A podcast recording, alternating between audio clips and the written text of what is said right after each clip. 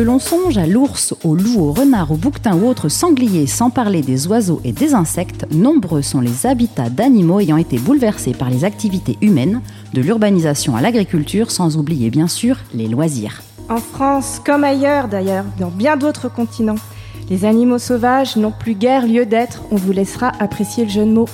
Protégés ou réintroduits pour pallier à l'effondrement de la biodiversité, ils continuent de se heurter à des milieux déjà occupés où leur présence crée des conflits de voisinage entre attaques, dégâts sur les cultures ou les cheptels, mais également transmission de maladies.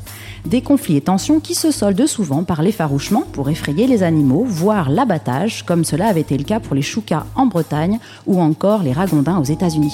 D'où le sujet de cette nouvelle rencontre Borderline sur les modalités de partage du territoire entre les animaux sauvages et nous. Comment penser la cohabitation sur ces espaces, entre présence humaine et faune sauvage? Est-ce qu'il y a une bonne distance, ni trop proche, ni trop lointaine? C'est cette frontière qu'on se propose d'explorer ce soir avec ce nouveau rendez-vous de Borderline qui est proposé par la mission Agrobiosciences INRAE et le Quai des Savoirs. C'est un podcast qui va se faire en deux épisodes et qui est enregistré ici avec du public dans la très belle agora du Quai des Savoirs. Au micro, Marina Léonard du Quai des Savoirs et moi-même, Lucie Gillot, de la mission Agrobiosciences INRAE. Après une entrée en matière opérée par Sergio Dalla Bernardina dans l'épisode précédent, venons-en à présent au cœur de notre sujet, celle de la distance qu'il conviendrait ou non d'instaurer entre les êtres humains et les animaux sauvages. Pour en discuter, la pluralité des points de vue s'imposait. Quatre personnalités ont répondu à l'appel et on les en remercie. Béatrice Crémer-Cochet, vous êtes euh, membre du conseil d'administration de l'Association pour la protection des animaux sauvages, l'ASPAS, mais aussi vice-présidente de Forêt Sauvage. Bonsoir. Bonsoir. François Moutou, vous êtes vétérinaire et épidémiologiste, ancien directeur adjoint du laboratoire de santé animale de l'ANSES. Alors l'ANSES, on le rappelle, l'Agence nationale de sécurité sanitaire de l'alimentation, de l'environnement et du travail. Bonsoir François. Bonsoir. Rupert Vimal, euh, vous êtes géographe euh, ici à l'Université de Toulouse euh, Jean Jaurès. C'est le laboratoire, alors j'espère que j'ai bien le prononcé, Géode du CNRS. Bonsoir. Bonsoir. Et enfin, Joël Zask, vous êtes philosophe à l'Université d'Aix-Marseille et spécialiste notamment de la vie sauvage des milieux urbains. Bonsoir Joël. Bonsoir. Alors, euh, merci à tous d'avoir fait le déplacement euh, jusqu'à Toulouse. Euh, peut-être pour, pour, démarrer cette séquence table ronde, alors on, l'a entendu avec Sergio Dalla Bernardina que le regard des êtres humains sur le sauvage a changé, en tout cas qu'il y avait une, forme de diabolisation peut-être qui s'est atténuée et encore on pourra éventuellement en reparler. pour démarrer, on avait envie d'inverser en fait la question, tout simplement. C'est une question qu'on s'était posée d'entrée de jeu. Est-ce que le comportement des animaux sauvages s'est lui aussi modifié euh, à, notre, euh, à notre contact, ou en tout cas récemment? Euh, alors peut-être on voulait démarrer cette, avec vous, Joël, si vous voulez bien démarrer cette séquence et répondre à cette question. oui, il y a beaucoup de modifications. Personnellement, j'ai étudié les animaux sauvages en ville et j'ai fait l'hypothèse qu'il y en aurait de plus en plus, ce qui est une hypothèse qui tend à se vérifier. les villes qui sont les nôtres ne sont pas littéralement envahies d'animaux sauvages, mais il y en a qui le sont vraiment. Euh, en Inde, en Australie, en Afrique, euh, en Amérique du Nord, etc., etc. Alors je dis envahi, c'est un terme normatif, je ne devrais pas l'utiliser, mais disons que notre, euh, effectivement, le comportement des animaux qui résistent en quelque sorte à la prédation humaine se modifie considérablement. Et moi, ce qui, je vais vous prendre un exemple qui, qui m'a beaucoup frappé personnellement. Euh, il s'agit de, donc de bandes de macaques rhésus qui s'installent dans les villes indiennes et notamment à New Delhi. Et euh, ces macaques euh, sont susceptibles de vous repérer en quelques quarts de seconde votre objet le plus précieux, de vous le voler et de ne vous le restituer que contre un échange de nourriture, pendant que euh, les hindous, sur place, sont accrochés à des croyances quadrimillénaires, si vous voulez. Et ce contraste-là, moi, il me semble nous dire quelque chose, finalement, de la difficulté qu'on a à reconstruire nos relations avec des animaux sauvages. Je dis pas... Voilà, enfin voilà, c'est juste une question que je pose et je crois qu'effectivement, euh, les animaux vont peut-être beaucoup plus vite que nous. Merci, euh, merci pour cette entrée en matière euh, très riche. Je ne sais pas si euh, autour de, vous, vos, collègues, je ne sais pas comment dire, les autres personnes présentes veulent réagir. Je ne sais pas, peut-être Béatrice, vous êtes moins, votre terrain de jeu est plus limite des espaces naturels que la ville. Est-ce que vous, de ce point de vue-là, du coup, sur d'autres espaces et d'autres milieux, vous avez la même analyse que Joël? Oui, totalement. Je donnerai quelques exemples euh, pour montrer que les comportements des animaux ont changé au fur et à mesure que notre regard sur ces animaux changeait. Premier exemple, le loup. Le loup avait disparu d'un certain nombre de pays européens et en 2019, euh, tous les pays européens, à l'exception des îles britanniques, parce que le loup n'est pas encore capable de traverser la Manche à la nage ni de prendre le ferry, mais le loup se reproduisait en meute dans tous les pays européens. Donc euh, voilà, il est revenu tout seul. Il n'a jamais été réintroduit où que ce soit. Donc il y a eu une, recolonisation, une habituation aussi de cet animal à, notre occupation euh, très importante de l'espace.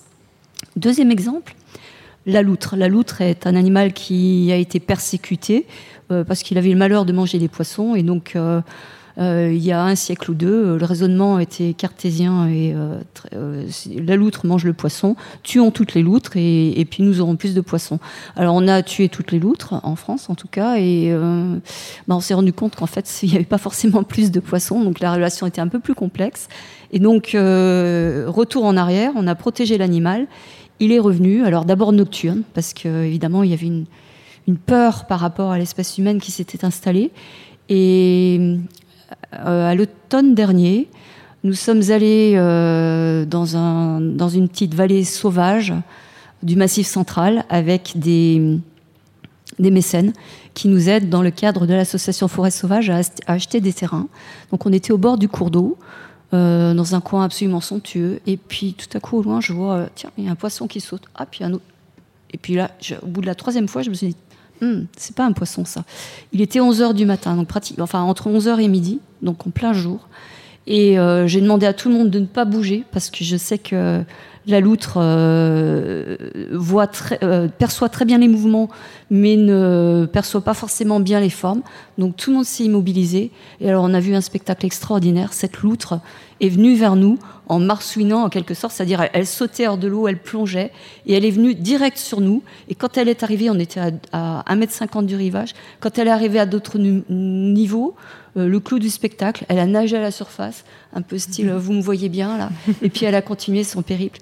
Et, c'était euh, c'était extraordinaire. Troisième exemple. Alors là, c'est une espèce qui n'est pas encore protégée, mais qu'on ne chasse plus de la même façon. Il s'agit du chamois. Pendant très longtemps, on a cru que le chamois était une espèce, euh, donc son, sa niche écologique, c'est-à-dire son milieu de vie, c'était les rochers dans les hautes montagnes. Et puis, euh, il y a quelques années, ben, on a vu un chamois à 200 mètres d'altitude, à 20 mètres de ah, pardon, à 20 mètres d'altitude, à 200 mètres du rivage, dans le massif de l'Estérel. Et euh, ben, la première réflexe a été de se dire mais qu'est-ce qu'il fait là ce chamois? Ben, En fait, il, avait le droit d'aller se promener euh, au bord de la mer comme nous. Et pendant longtemps, la niche du chamois, elle a été finalement faite au plomb fonction, il s'est réfugié dans des zones quasi inaccessibles et puis maintenant, petit à petit, on le voit recoloniser euh, d'autres espaces. Il y a par exemple des chamois qui ont traversé toute la plaine de Bresse et qui se sont établis sur un petit massif de Bourgogne. Merci. Alors, euh, François Moutou, vous vouliez peut-être réagir, euh, en tout cas peut-être qu'en tant qu'ancien vétérinaire, vous avez une analyse autre J'assume le fait que je sois retraité. je ne sais pas comment le dire. Mais ce qui est intéressant dans tout ce qu'on a entendu, c'est qu'on peut, on est parti de l'idée que les animaux avaient changé. Mais si vous, si vous reprenez tout ce qui a été dit, qu'est-ce qui a le plus changé? Est-ce que ce sont les espèces citées ou les humains en face de ces espèces? Et en fait, ce qui est assez étonnant, si on prend l'exemple de ce qui se passe chez nous, c'est que c'est quand on protège un animal, évidemment, la façon dont on a de l'approcher ou de ne pas l'approcher va vraiment changer. Et l'animal, qui est pas plus bête que nous, il va vite comprendre la différence. Et donc, tout ce qui a été raconté peut s'expliquer aussi par le fait que on a protégé, on a arrêté de chasser, il y a des zones où on ne va pas trop les embêter. Et donc, je, crois que c'est extrêmement difficile de trouver une explication unique sur une situation. Il y a en général des facteurs des deux côtés, que ce soit les humains et, les non-humains. Alors pour ce qui est de, des, macaques en Inde, en Asie d'une façon générale, vous savez que là-bas, les, les, les, traditions et les religions sont euh, particulières à ces régions du, monde. Et il y a des temples qui sont dédiés aux, macaques. Et donc, depuis toujours, il y a des endroits où les gens là-bas vont apporter des offrandes qui sont destinées aux animaux, aux singes en particulier. Mais ce qui a changé, alors ça a un peu changé en 2019, on est d'accord, hein, c'est le tourisme. Et le tourisme, avec le niveau dans lequel il s'est développé, va peut-être redémarrer, je ne sais pas si c'est bien ou pas bien, enfin, il y a des, Il y a beaucoup d'enjeux derrière au niveau économique, au niveau social, au niveau sanitaire et au niveau biodiversité. Mais c'est évident que euh, si vous avez vu récemment des images, et j'ai eu la, chance quand même de visiter ces pays, de voir les, foules de touristes sur ces sites, avec des gens qui font un peu n'importe quoi, c'est évidemment que c'est des singes qui ne sont pas très différents de nous et qui voient les opportunités, ne vont pas les laisser, passer. Et donc c'est nous qui offrons en fait euh, ce, nouveau monde aux, animaux, sachant que ça a été dit quand même. Hein. on, parle d'exceptions, on est content de ces exceptions, mais la majorité des situations, elle n'est pas du tout favorable aux espèces, quelles qu'elles soient. Alors Rupert, vous, vous, vous êtes pas euh, pas tout à fait en Inde, vous êtes un peu plus proche, plutôt côté Pyrénées, plutôt sur une espèce, notamment l'ours. Est-ce que c'est des choses qui font écho à, vos, travaux de recherche, à ce que vous observez? Parce que pour le coup, là, on est sur une réintroduction. Euh, oui, oui, enfin, très rapidement, il me semble en tout cas que, comme ça a été dit, on est dans des relations qui, doivent être considérées comme complexes euh, et, des relations enchâssées. Donc, mhm. je pense le, la, toute la difficulté, c'est d'être capable de rendre compte de euh, la façon dont euh, les, humains et les non-humains euh, s'agencent les uns les autres et, s'influencent au cours du temps. La, crise, sans parler de l'ours pour le moment, mais en parlant plus de la, la crise du Covid, on voit bien comment une, zoonose qui, François pourra le dire, j'imagine, est, quelque part créée par les activités humaines, en retour influence nos activités. On a, vu euh, notamment les, confinements qui ont pu être mis en place et comment ces confinements en retour ont influencé euh, euh, bah, les activités de la faune ou de, la flore à l'échelle mondiale. Voilà.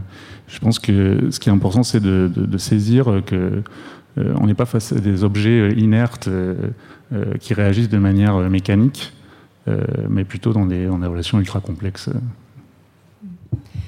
Juste euh, pour finir ce premier tour de table, l'intitulé de ce cycle, c'est Borderline. Donc, on est vraiment sur la question des limites et des frontières. Euh, est-ce qu'il y a pour vous, justement, des frontières ou des limites qui, euh, qui ont bougé ces dernières années? Sergio Dalla Bernardina parlait, par exemple, de cette question du domestique et du sauvage. Est-ce que pour vous, par exemple, c'est une catégorisation qui a toujours lieu d'être Ou pas? Peut-être, Joël, je sais que c'est des choses sur lesquelles vous avez réfléchi. Oui, sans en être spécialiste, hein, ça, je faut bien le, reconnaître.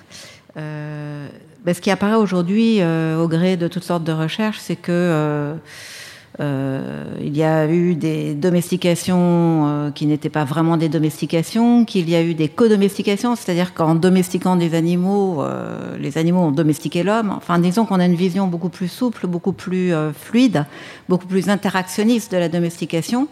Euh, ça n'est pas l'homme qui impose sa loi à l'animal. Euh, par exemple, puisque j'ai travaillé sur les feux de forêt, euh, on sait maintenant, on sait depuis sans doute assez longtemps que, bah, que les bisons étaient semi-domestiqués puisque le, des feux dirigés étaient destinés à entretenir le paysage, mais en même temps à favoriser la pousse d'herbage qui attirait les bisons. et donc, il y a un écosystème qui se crée de cette façon. Donc, est-ce qu'ils sont domestiques ou pas? Maintenant, on a un floutage aussi de la notion de sauvage. C'est-à-dire que jusqu'à pas, si longtemps, ou en tout cas dans beaucoup d'idéologies occidentales, euh, le sauvage, c'est soit le très méchant, le terrorisant, soit euh, le romantique, euh, l'origine, le pristine, le pur. et là, aujourd'hui, effectivement, il y a un peu une tension entre ces deux dimensions du sauvage. Mais je dirais, euh, bah, en fait, que ce avec quoi on se réconcilie aujourd'hui, c'est, euh, je dirais, la, presque la part de sauvage qui est en chaque c'est-à-dire la part d'imprévisible, la part euh, de, de l'individu, finalement, de l'irréductibilité, finalement, d'un être à ces conditions environnementales. Et c'est ça qui est intéressant dans la vie sauvage, euh, que ce soit la nôtre d'ailleurs. Euh, un enfant a quelque chose de sauvage, euh, on, est, on, le domestique d'une certaine façon, mais on maintient sa liberté aussi. Et donc, je crois que cette, le fait qu'on puisse pas déduire de ce, ce, que sera un être, et pas même une mouche drosophile, de ces conditions environnementales, nous dit quelque chose sur le sauvage. Donc tout ça est assez souple. Je voudrais juste aussi, euh, bon, il y a beaucoup de distinctions qui sont faites, par exemple aussi entre euh, les animaux dits liminaires, les animaux domestiques, les animaux sauvages, mais vous avez aussi les animaux familiers. Euh, qui peuvent être des animaux sauvages, comme les nouveaux animaux de compagnie, ou disons les animaux de compagnie. Vous avez des, animaux domestiques qui peuvent être de compagnie ou qui peuvent être pas du tout de compagnie, c'est-à-dire des animaux de rapport. Donc voilà, il y a plein de catégorisations, mais encore une fois, tout ça est dans un, une espèce de maelstrom assez changeant en ce moment. Alors à l'opposé de cette, cette compagnie, justement, on assisterait, je mets bien le conditionnel, à une multiplication des conflits entre les êtres humains, les activités humaines et les animaux sauvages. Alors aussi bien en ville qu'en milieu rural ou à la montagne. Quelles en sont les raisons? Et cet état de fait impose-t-il de remettre à distance le monde, le monde sauvage à distance pour nous protéger, eux et nous? Alors peut-être Béatrice pour commencer sur cette question? Oui, en France notamment, je dirais que pendant un siècle et demi, il n'y a pas eu de conflit parce qu'il n'y avait plus d'animaux euh, à problème. Il n'y avait plus de loups, on les avait tous tués. Il n'y avait plus de lynx, on les avait tous tués. L'ours, on a failli y arriver. On est passé pas très loin de l'extinction, mais il n'y a pas que ces grands prédateurs qui avaient disparu, il y a aussi leurs proies. Et euh, si on prend le loup, par exemple, la dernière louve qui a été tuée dans les Alpes, elle pesait 10 kilos. 10 kilos. C'est-à-dire qu'elle était famélique, elle n'avait plus rien à manger. Tous les ongulés avaient également été euh, chassés, surchassés et avaient disparu. Et ce qui est intéressant, c'est que maintenant, euh, on parle beaucoup des problèmes liés au retour de ces grands prédateurs, le, loup, le lynx, mais euh, en réalité, si on regarde les choses, finalement, on peut voir les choses d'un autre point de vue et ces grands prédateurs, le loup, le lynx, ce sont aussi les meilleurs alliés des sylviculteurs. Quand on a réintroduit les cerfs, les chevreuils, euh, on les a réintroduits dans un écosystème qui était incomplet et dans lequel manquaient justement leurs prédateurs. Et euh, ce qui s'est passé, ben, euh, comme il n'y avait personne pour les disperser, ils se sont agglutinés à certains endroits, ils ont entraîné euh, un abroutissage, c'est-à-dire euh, ils broutaient les, jeunes plants et ils empêchent la, régénération spontanée des forêts.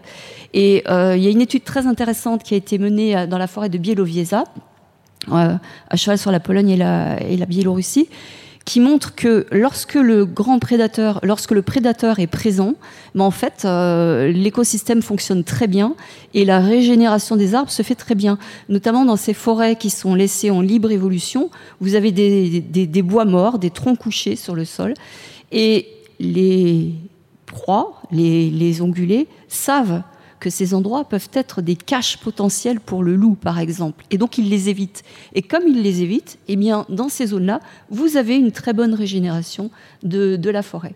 Et donc, ce à quoi il faut arriver, finalement, c'est arriver à reconstituer des écosystèmes complets qui fonctionnent et laisser la place à ces écosystèmes pour éviter justement les conflits avec les activités humaines. Alors, Rupert Vimal, je vous vois euh, réagir un peu. Euh, vous voulez peut-être réagir aux, propos de Béatrice, sachant que. Oui, alors pas, de manière frontale, mais. non, euh, c'est pas forcément le but, pas de souci. bon, du coup, moi, j'ai un, projet de recherche en cours qui, s'intéresse aux relations entre les, les, ours et les, les, transhumants dans les Pyrénées, en particulier en Ariège.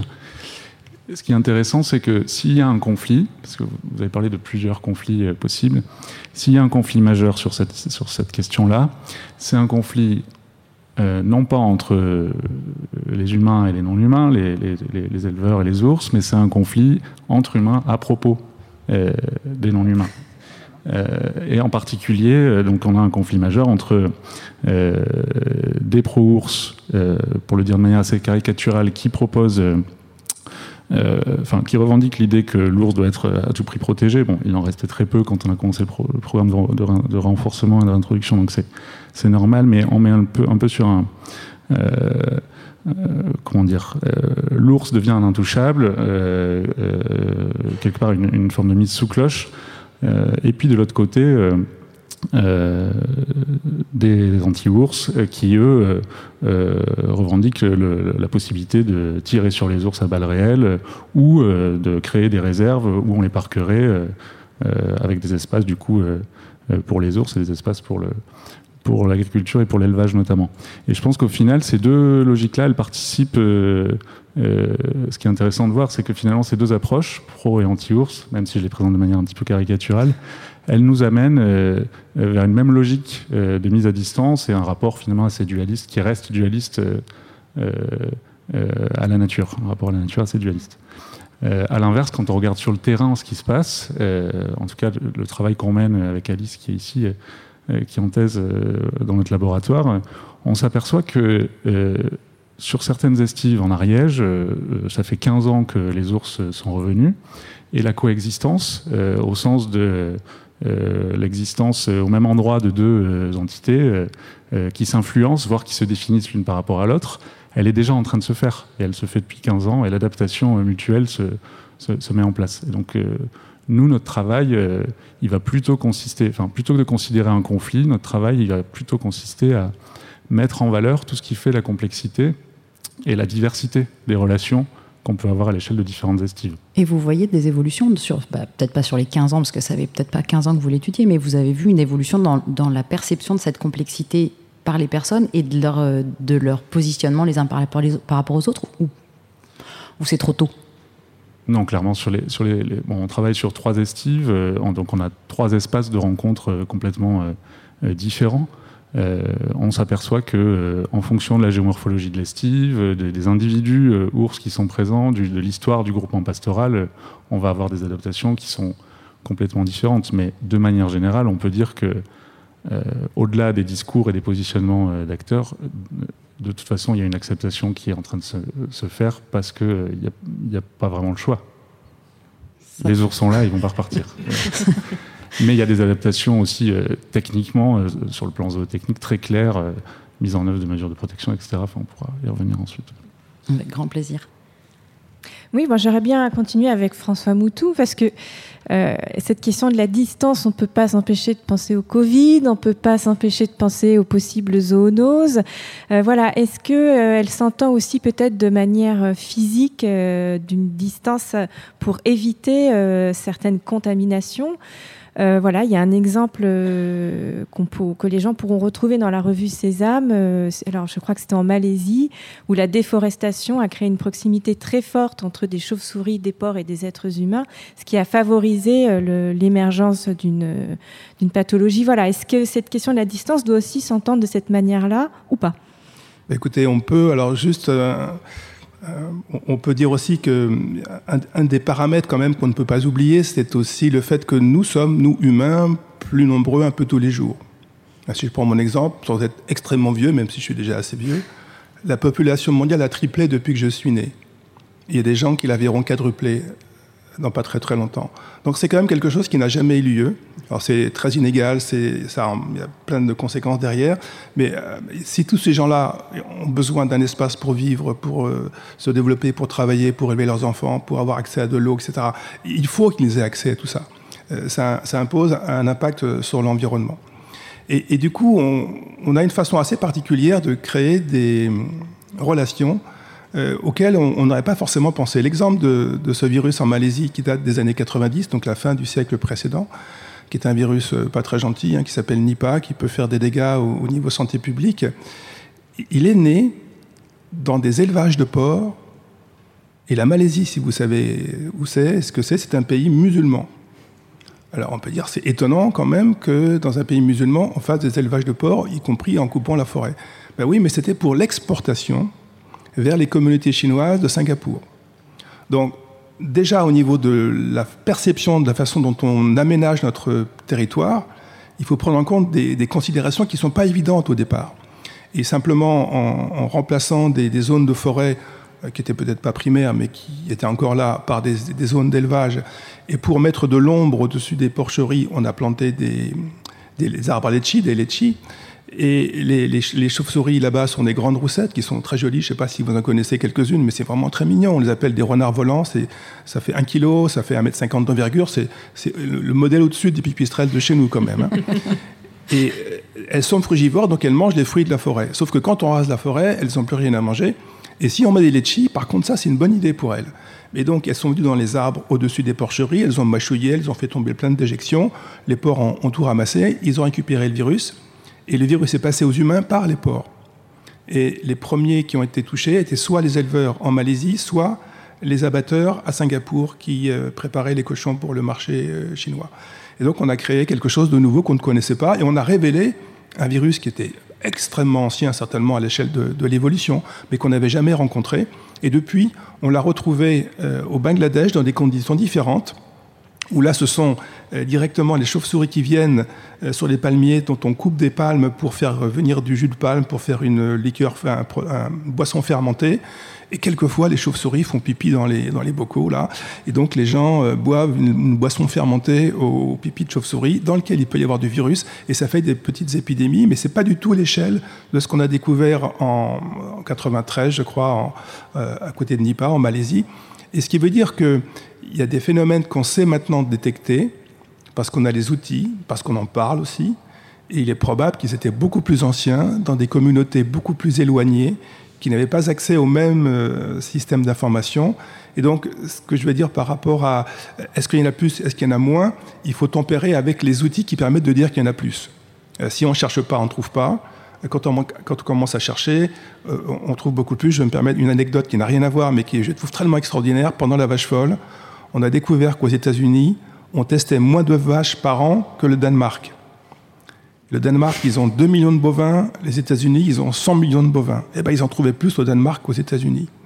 Donc, si, si on il y a prescription parce que c'était il y a longtemps, mais euh, en fonction de l'intérêt qu'on va mettre sur un sujet et de la pression d'observation qu'on va apporter derrière, on aura évidemment des résultats extrêmement différents. Donc, il faut pouvoir les tempérer en fonction de ce qu'on sait, de la façon dont l'information a été récoltée.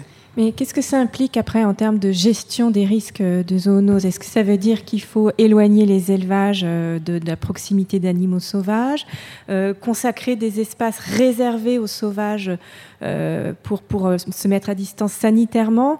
Voilà, après le, le, sous-texte, c'est ça.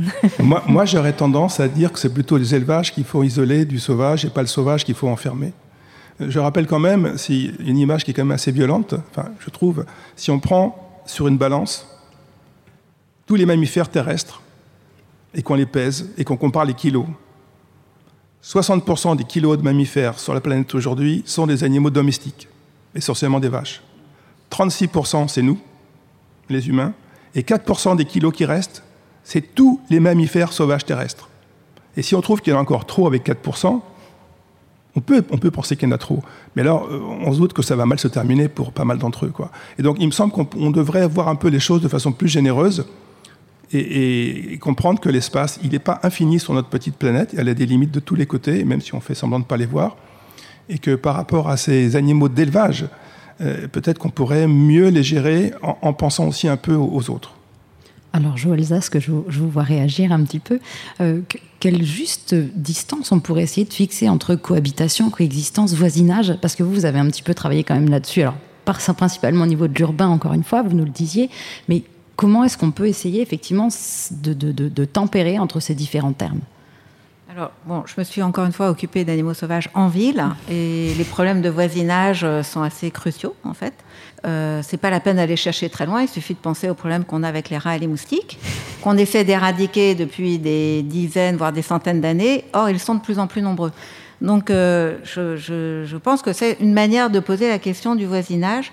Le voisinage, c'est une notion, moi je suis plutôt philosophe politique et social, donc c'est une notion qui a été euh, pas mal défrichée par euh, des sociologues un peu de l'école de Chicago dans les années 1920 et qui en ont fait un peu l'alpha et l'oméga de la sociabilité urbaine. Ce qui est intéressant. Parce que, euh, disons que le voisin, ça n'est ni votre ami ni votre ennemi. On ne choisit pas ses voisins. et en fait, une ville bien conçue, ou un quartier bien conçu, une rue bien conçue, un immeuble bien conçu, c'est un immeuble qui va, enfin disons, c'est un habitat euh, dans lequel euh, les risques que votre voisin se transforme en nuisible sont diminués au maximum, si vous voulez. Euh, et donc, si on part du voisinage, c'est très matter of fact. Si vous voulez, le, voisin, c'est celui qui est près de vous, en fait, géographiquement, qui se trouve à une petite distance de vous. donc, ça n'a pas d'implication éthique ou morale immédiate. Je peu importe que j'aime ou que je déteste mes voisins. Le problème, c'est euh, quand je prends les armes pour les abattre ou euh, quand euh, je suis obligé de partir parce que c'est vraiment devenu trop insupportable, si vous voulez. Donc voilà, c'est ça, le voisinage, ça pose des questions de ce type. Et je pense que là, il y a des réponses, disons, typomorphologiques, des réponses urbaines, des réponses en termes de matériaux, des réponses en termes d'aménagement euh, si on parle des animaux sauvages, de, à la fois de niches, de corridors, euh, qui sont des notions écologiques, c'est-à-dire d'aménagement de notre espace de vie, euh, disons, d'une manière qui aussi permette à des animaux sauvages qui se trouvent être là, comme des chauves-souris des, tombeaux des pharaons, ou comme des renards, ou comme des sangliers, qui se trouvent être là, mais euh, disons qui eux aussi finalement ont euh, bah, peut-être un, un, droit d'être là, vu qu'ils ont nulle part ailleurs où aller, ou vu que de toute façon on a aussi développé des activités qui les attirent euh, de manière irrépressible. Donc euh, c'est ça, moi je crois que la bonne distance, euh, c'est comme ça que je la situerais. C'est-à-dire, l'objectif, si vous voulez, il n'est pas euh, très romantique. Il ne s'agit pas de cohabiter, c'est-à-dire d'ouvrir en grand sa maison à tout le monde. Cohabiter, ça veut dire vivre sous le même toit, si vous voulez. Donc là, il y a une vision un peu naïve et romantique, je trouve, de euh, l'unité symbiotique, on forme une grande famille, euh, les animaux sont mes copains, je vais les accueillir gentiment, etc. Non D'ailleurs, quand on fait ça, on les tue d'une manière générale. Il y a une D'ailleurs, pour, exprimer euh, cette difficulté qu'il y a de trouver la bonne distance, il y a ce proverbe euh, anglais ou américain euh, qui, est, bien connu en Amérique du Nord, Fed bear is a dead bear. Vous donnez à manger un ours, bah, il va mourir. En fait, vous allez le tuer ou vous allez appeler les services qui vont le tuer parce qu'un ours qui est nourri, c'est un ours qui perd sa distance de fuite, qui vient se servir, qui est dangereux, qui devient dangereux, et puis finalement, il va être soit euthanasié, soit éventuellement déplacé, mais en général, il va être, il va être euthanasié. Donc voilà, c'est ça. Euh, disons, donner à manger aux animaux, c'est très mauvais pour les animaux euh, parce que, euh, en fait, ça les fait mourir d'une manière ou d'une autre, en fait. Alors, sauf évidemment un certain nombre d'espèces, moi je, je m'arrête là, mais pour dire qu'effectivement, il faut arriver à réfléchir dans des termes un peu neutralisés, tout en étant assez généreux finalement.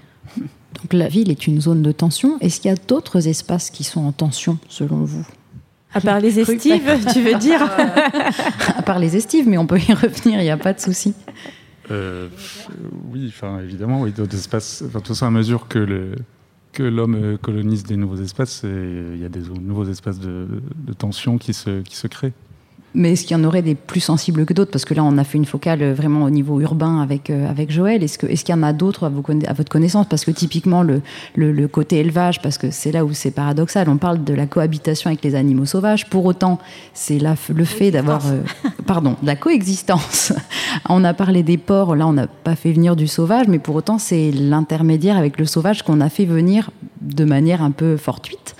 Du coup, on a créé nous-mêmes cette zone de tension alors qu'elle n'était pas prévue au départ. Donc, est-ce, est qu'il y a des zones, alors les zones d'élevage peut-être, les zones urbaines, est-ce qu'il y en a d'autres encore qui, comme ça, qui, qui, vous viennent par rapport à des exemples concrets que... Oui, oui, mais les zones d'élevage, surtout quand les, les, pratiques changent. Alors moi, je vais rester en plaine, je ne vais pas aller dans les, dans les alpages, on pourrait aussi beaucoup parler, mais d'une part, l'élevage actuellement est en difficulté. C'est pas nouveau, hein, c'était mon métier. Et les, malheureusement, l'élevage ovin n'a pas attendu les, ours et les, les lynx et les loups pour être en difficulté. On aurait même pu penser que les grands carnivores l'auraient aidé en rendant visible ce problème. Mais malheureusement, j'ai eu l'impression que les politiques l'ont un peu détourné. À, voilà, enfin, je, passe. Mais par exemple, une, deux maladies dont on a entendu parler un peu, peut-être dans les médias, qui touchent euh, les, euh, bovins, qui s'appellent respectivement tuberculose bovine et brucellose euh, des, ruminants. Et ce sont des maladies de, l'élevage chez nous euh, qui ont été maîtrisées à partir de la fin du second du siècle dernier du XXe siècle et on, on, a atteint le, le, le, niveau administratif officiellement indemne. Ça veut dire qu'il y a moins d'un certain seuil. Mm -hmm. C'est pas zéro, c'est un peu moins d'un seuil européen, bien sûr. Et malheureusement, on s'en est pas rendu compte, mais quand les animaux étaient encore les animaux domestiques étaient encore porteurs, ils, ont contaminé la faune sauvage. Et maintenant, on voit la faune sauvage qui leur rend la monnaie de leurs pièces. Et du coup, évidemment, on ne met l'accent que sur le fait que c'est la faune sauvage qui contamine les gentilles, les gentilles vaches. Et la difficulté, c'est comment faire comprendre qu'il y a aussi des pratiques qui peuvent favoriser le passage des bovins au blaireau, par exemple, ou des bovins bouquetins au hasard, et que ce n'est pas forcément que dans l'autre sens que ça fonctionne, et qu'il faut accepter que les gens qui sont responsables de ces élevages, peut-être, modifient certaines des pratiques pour faire en sorte que ces risques de transmission soient vraiment maîtrisés le mieux possible. Alors on ne dit pas que c'est facile, on ne dit pas que c'est toujours de leur faute, mais on ne peut pas exclure a priori un acteur d'un réseau dans lequel il y a beaucoup d'acteurs.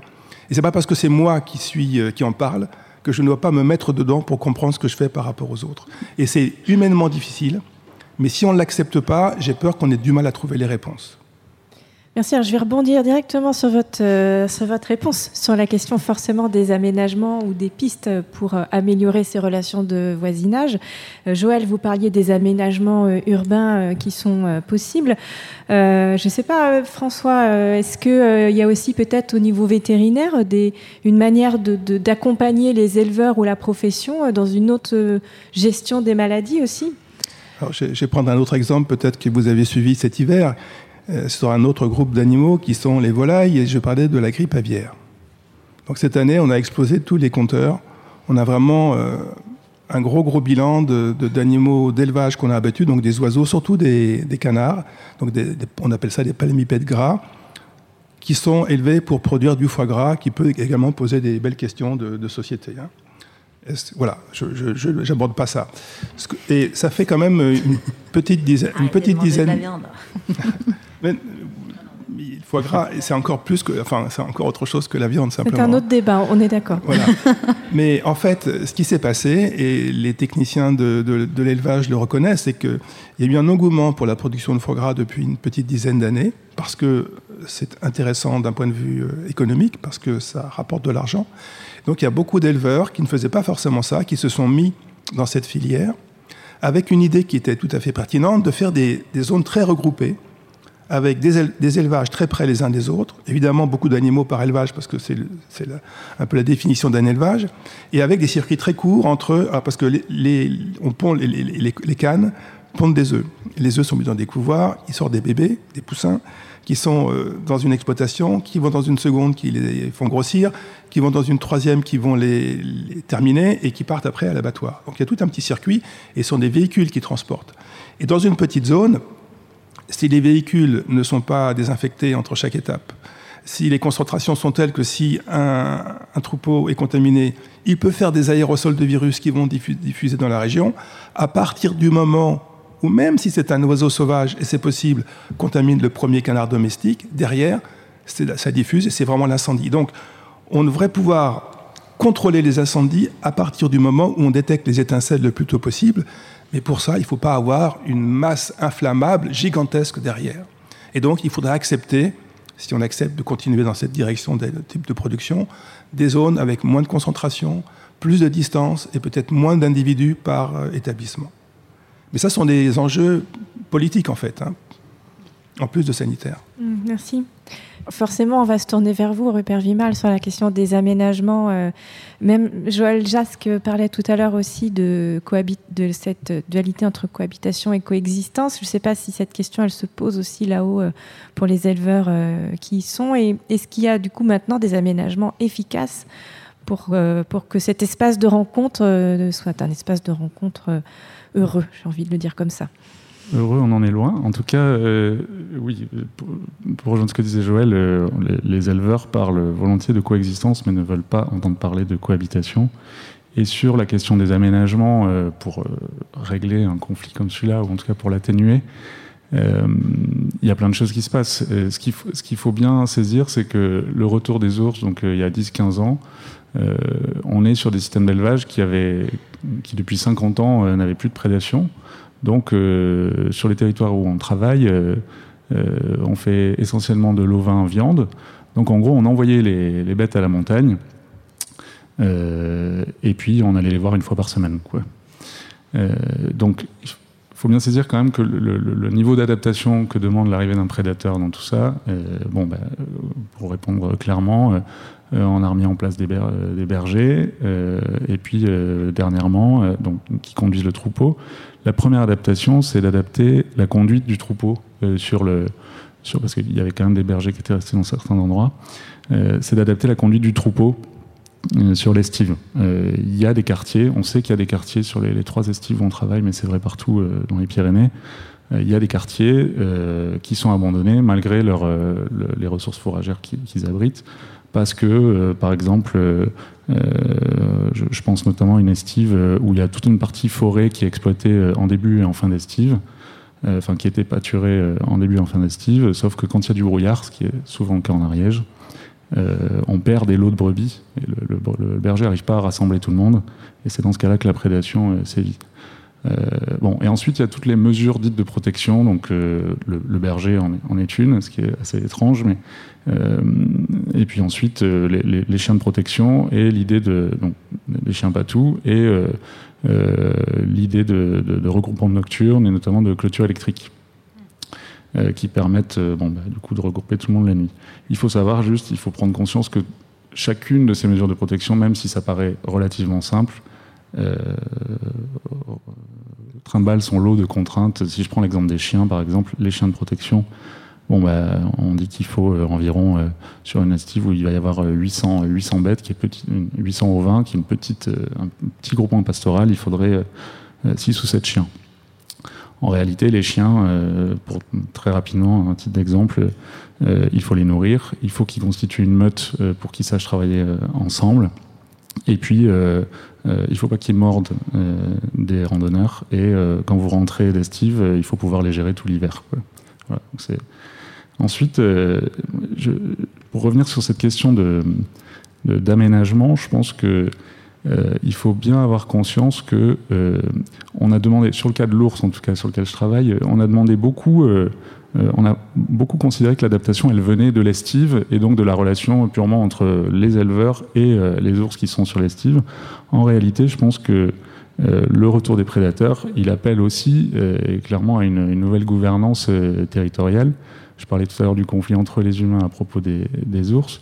et de ce point de vue-là, gérer une réintroduction pour un État centralisé comme, comme la France, où ou bien euh, créer des ponts entre euh, la FDSEA et euh, France Nature Environnement ou, ou, ou Ferus, c'est quand même beaucoup plus complexe que de mettre en place une, une clôture électrique. Oui, c'est plus une gestion des conflits à l'échelle territoriale qui, qui, entre en contradiction avec une politique nationale. Quoi. Bah, disons qu'on a clairement besoin de réapprendre à travailler ensemble et à, et, pour ça, il y a une, ce qu'on observe, en tout cas, euh, de, ça fait trois ans qu'on travaille sur ce sujet-là et qu'on participe à de nombreuses réunions, etc.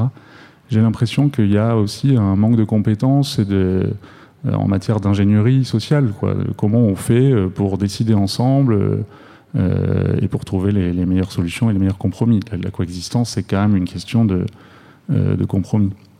Et je, voudrais dire enfin juste très rapidement juste sur euh, les, aménagements et ce qu'on doit changer aussi.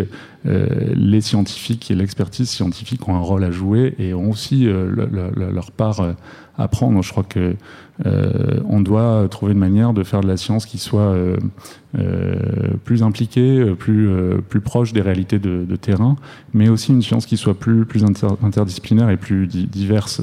Sur la question de l'ours, par exemple, c'est flagrant dans les Pyrénées, la plupart des études où toute l'énergie qui est mise dans l'expertise scientifique, c'est beaucoup pour euh, suivre la population d'ours, savoir les compter, savoir qui ils sont, faire de la génétique, euh, du suivi de population. On travaille beaucoup moins sur la description de, du conflit, euh, les différents, des, différents acteurs entre eux et des, éleveurs avec les ours. Merci. Alors, je crois que Sergio Dalla Bernardina avait une question. Oui, merci.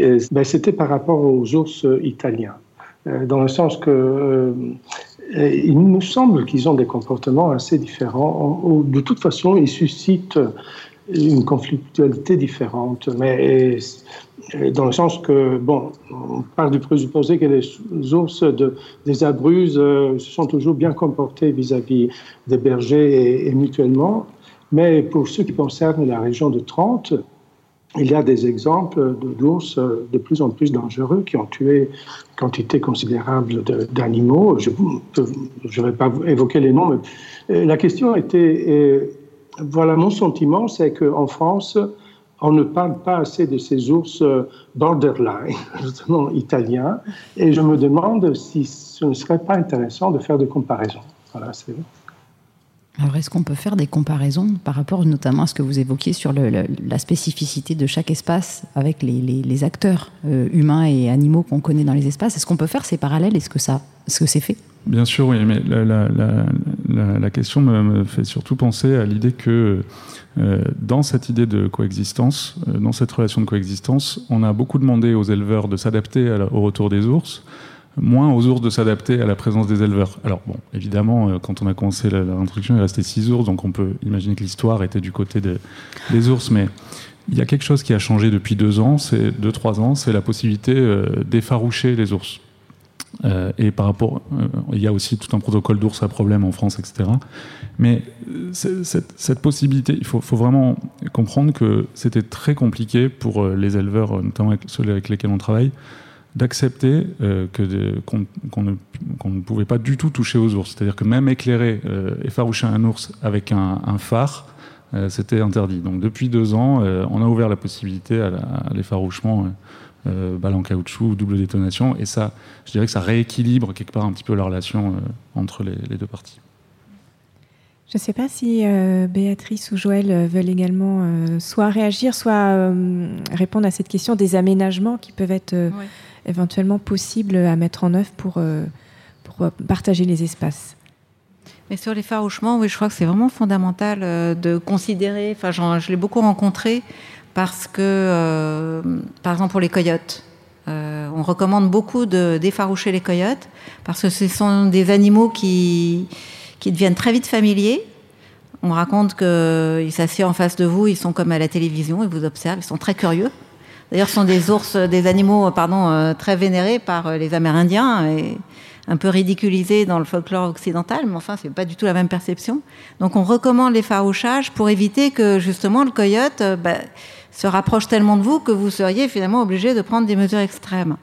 Il en va de même, euh, alors il y a d'autres techniques qui relèvent de l'aménagement, et ça revient aussi à parler des ours, c'est des techniques qui les privent des aliments euh, dont ils sont friands. Donc jamais donner à manger à des animaux sauvages, ça on le voit beaucoup dans les parcs naturels, mais ça devrait être pareil en ville. Et par exemple, un ours, il peut ouvrir une poubelle comme ça, mais c'est ce geste par en dessous, il ne peut pas le faire. Donc vous avez maintenant un design de poubelle un peu partout au Japon, en Slovénie, euh, au Canada et aux États-Unis pour éviter que les ours, des, voilà, des poubelles donc qui sont euh, euh, anti-ours. Anti-ours. Et ça, c'est des dispositifs qui sont très très importants en fait.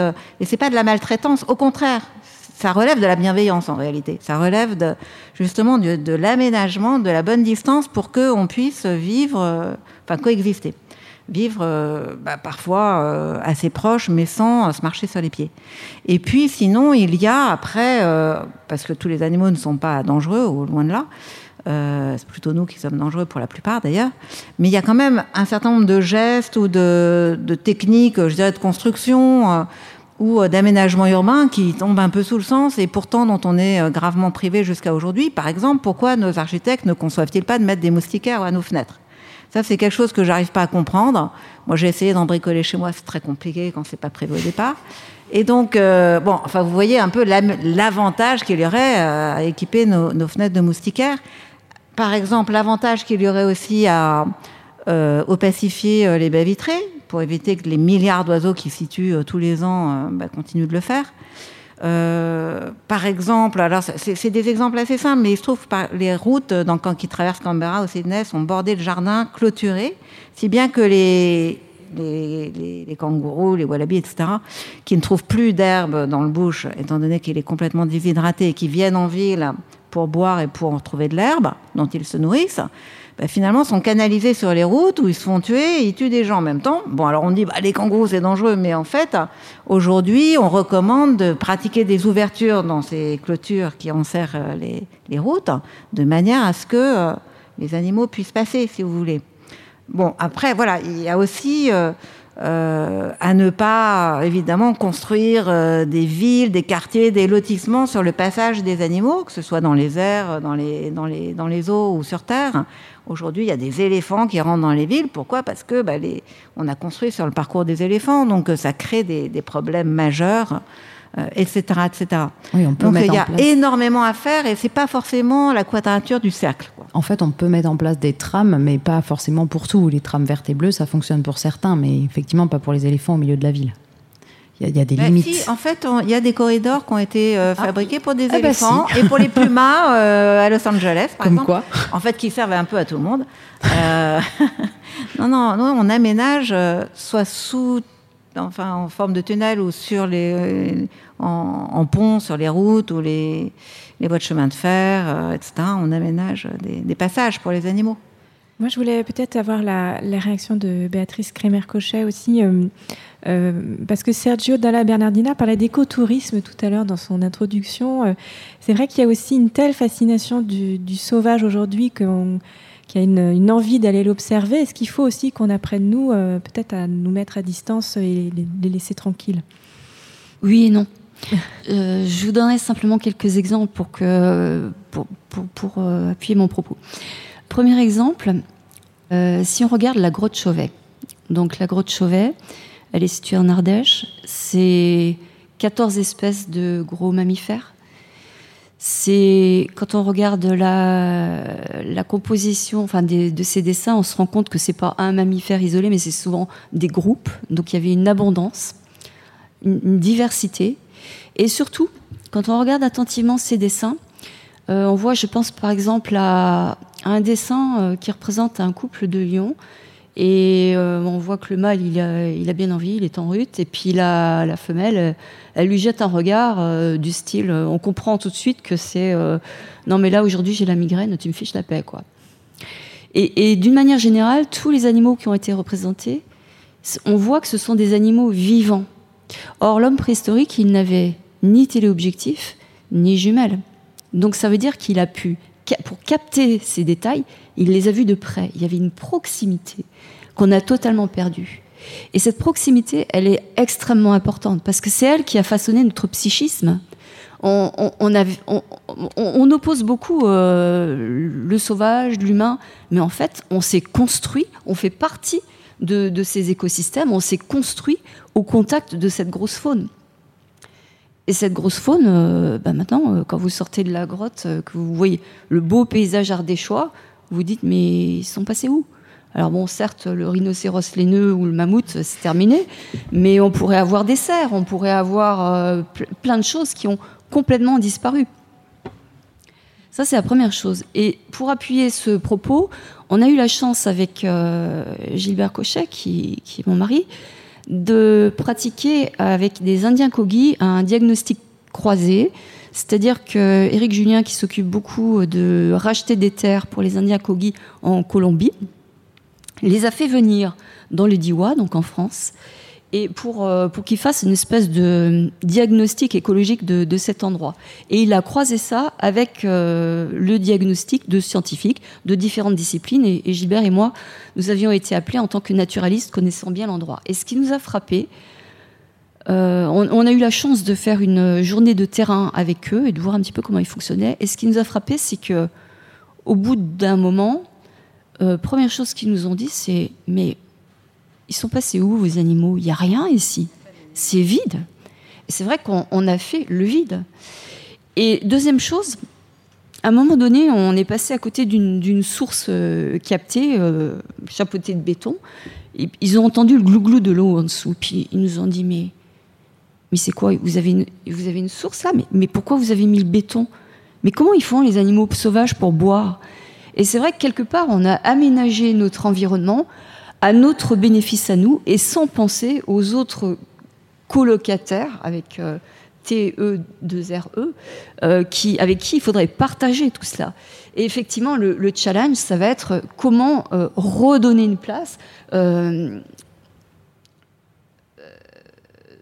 à l'heure, tu parlais de, de la place qu'occupent l'homme et les animaux domestiques.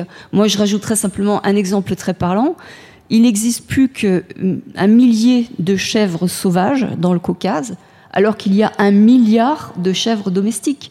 Et donc il y a, effectivement un, rééquilibrage à faire.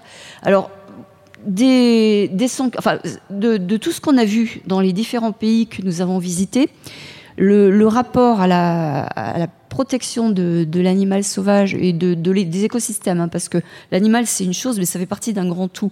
Il y a aussi euh, tous les végétaux, il y a aussi le, ce qu'on appelle le, biotope, c'est-à-dire l'environnement euh, physique, le sol, etc. Euh, ça fonctionne bien quand vous avez des grands sanctuaires dans lesquels toutes les fonctions écologiques peuvent s'accomplir. Et puis, pour que ça marche, il faut aussi qu'il y ait des corridors. Et je crois que les corridors, c'est par excellence les endroits de cohabitation, c'est-à-dire les endroits où on va réfléchir, comme le disait Joël tout à l'heure, à la, façon dont on cohabite et dont on permet à ces animaux d'exister tout en accomplissant nos propres activités. Et ces corridors, il ne faut pas les penser uniquement à une échelle locale. Donc on peut les penser à l'échelle française, mais lorsque nous avons écrit notre livre avec Gilbert sur l'Europe réensauvagée, on a, on a pensé à, un exemple qui vient des. Oh, les États-Unis nous ont apporté beaucoup de choses. Ils nous ont apporté le Coca-Cola, le McDonald's, et puis on s'est dit est-ce qu'ils ne pourraient pas nous apporter aussi une bonne idée à appliquer en Europe? Et, on a pensé à, ce, grand corridor justement qui a été créé, qui s'appelle Y to Y, dont Y, 2Y, c'est un petit jeu de mots, qui veut dire de Yellowstone ou Yukon.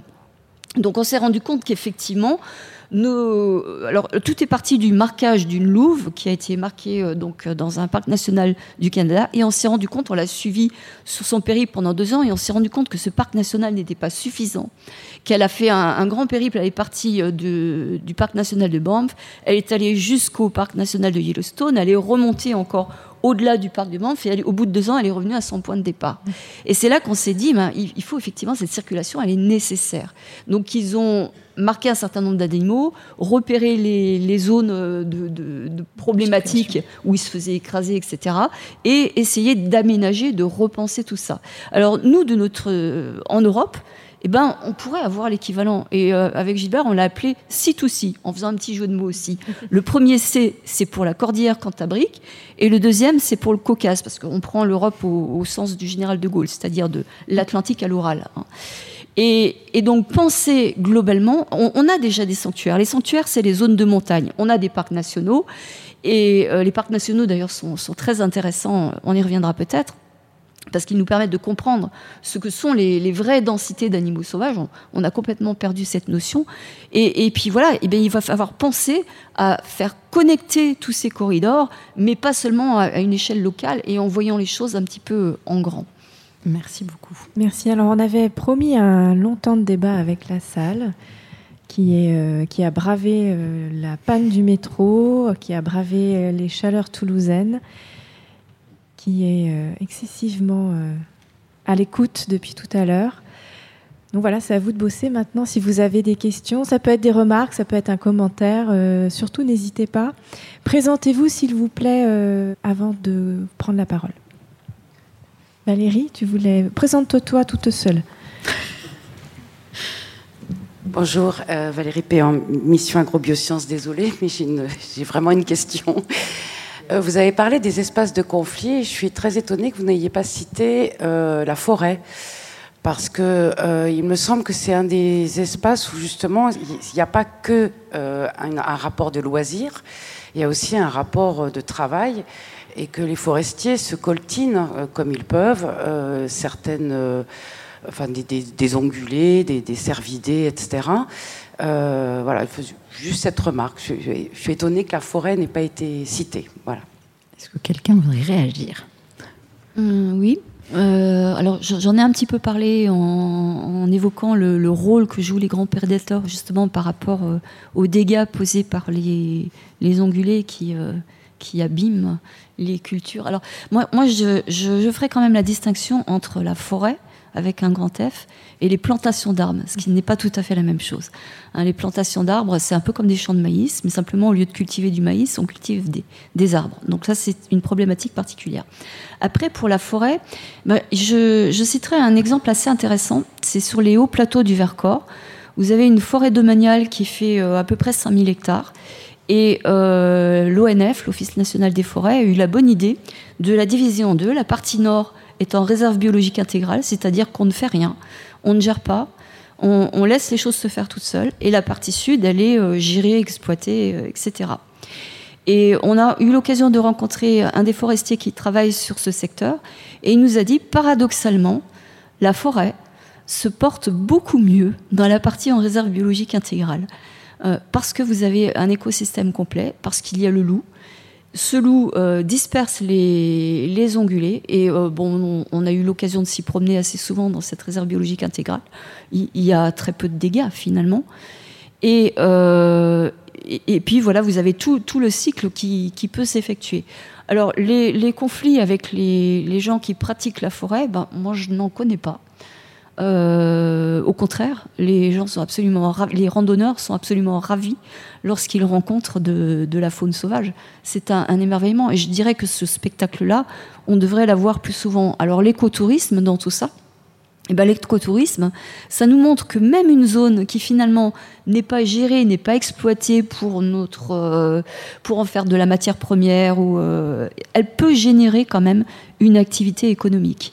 Et euh, l'écotourisme, ça peut être un moyen de créer de l'emploi. Alors, un, écotourisme bien conduit, évidemment, ça peut être un moyen de créer de l'emploi et de générer une activité dans des secteurs qui sont finalement assez déshérités. Parce que ces euh, secteurs euh, forestiers qui, qui sont réapparus, il ne faut pas oublier que la France euh, à la sortie enfin, lorsque la forêt s'est installée, la forêt primaire à la sortie de la dernière glaciation, c'était 80% de, du pays qui était recouvert de forêt. On est tombé au milieu du 19e siècle à 12%. C'est vous dire à quel point, avec le néolithique, on n'y est pas allé de main morte. C'était tellement important qu'on euh, a des, lettres, par exemple, d'un abbé euh, en 1700, dans les années 1790 qui écrit euh, en parlant d'un endroit du Massif central qui est à la limite entre l'Ardèche, la Haute-Loire et la Lozère. Il, dit ici, pour se chauffer, il n'y a plus que la paille et la bouse de vache. C'est un désert complet. Et cette forêt, elle est revenue parce que suite à l'industrialisation, il y a eu un abandon de ces territoires qui était particulièrement ingrat.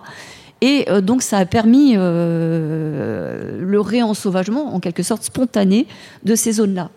Et parfois, euh, on voit des gens qui se désolent de, ce réensauvagement, qui disent Oh, les anciennes terrasses, vraiment, c'est dommage, été abandonné. Alors qu'en fait, on pourrait voir les choses différemment et se dire Mais en fait, c'est une richesse, ces terrains abandonnés.